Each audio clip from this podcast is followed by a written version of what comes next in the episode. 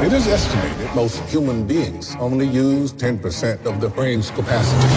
Imagine if we could access 100%. Interesting things begin to happen. Yes? Professor Norman, my name's Lucy. I just read all your research on the human brain.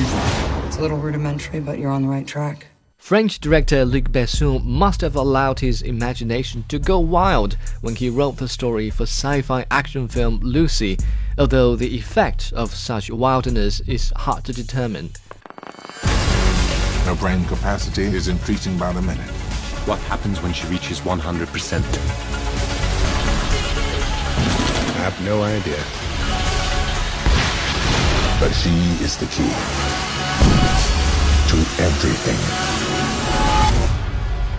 Scarlett Johansson plays the titular girl named Lucy, who is forced by a brutal gang to become an involuntary drug mule. During a violent encounter with a gang member, the small package sewn into her abdomen is broken and the leaked content is absorbed by her body immediately. This new type of synthetic drug unlocks the previously untapped potential of Lucy's brain, giving her godly abilities such as telepath, control of gravity, and many others. I'm able to do things I've never done before. I feel everything, and I can control the elements around me. That's amazing. We need to meet. Miss Johansson is very effective in her role. When taken by the callous gang, her trembling body and voice can totally convince us of her fears. And when the drug is being absorbed and processed, her gravity defying movements herald a series of jaw dropping developments.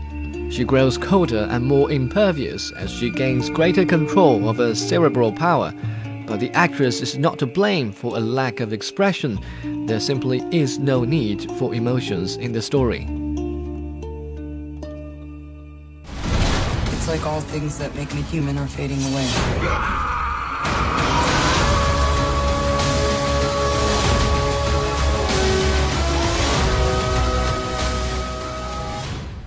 As Lucy experiences all those changes in her body, the film also tries to explain the phenomena. A certain Professor Norman, played by Morgan Freeman, introduces his theory at a symposium his description matches the progress of Lucy's transcendence, and his image is intermittently evoked on screen to make sure the viewers are still following.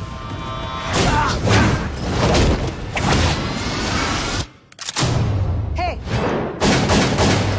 You speak English? No, no, no. You speak English? Yes, yes. Take me to the hospital now. Ah, Somebody put a bag of drugs inside me. I need you to take it out. It's leaking.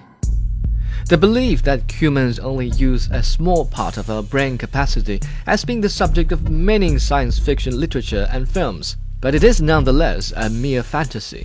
Luc Besson's Lucy is based on such a fantasy and for the most part consists of the director's imagination of what it means to activate human brains on a full scale.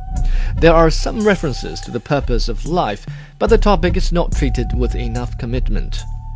Anyway, before we arrive at the conclusion that Lucy is a childish story, let us at least entertain the idea that perhaps there is a hidden message behind the absence of logic.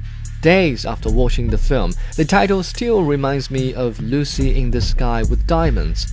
The Beatles wrote a song about LSD. Why can't Luc Besson make a film about the influence of drugs?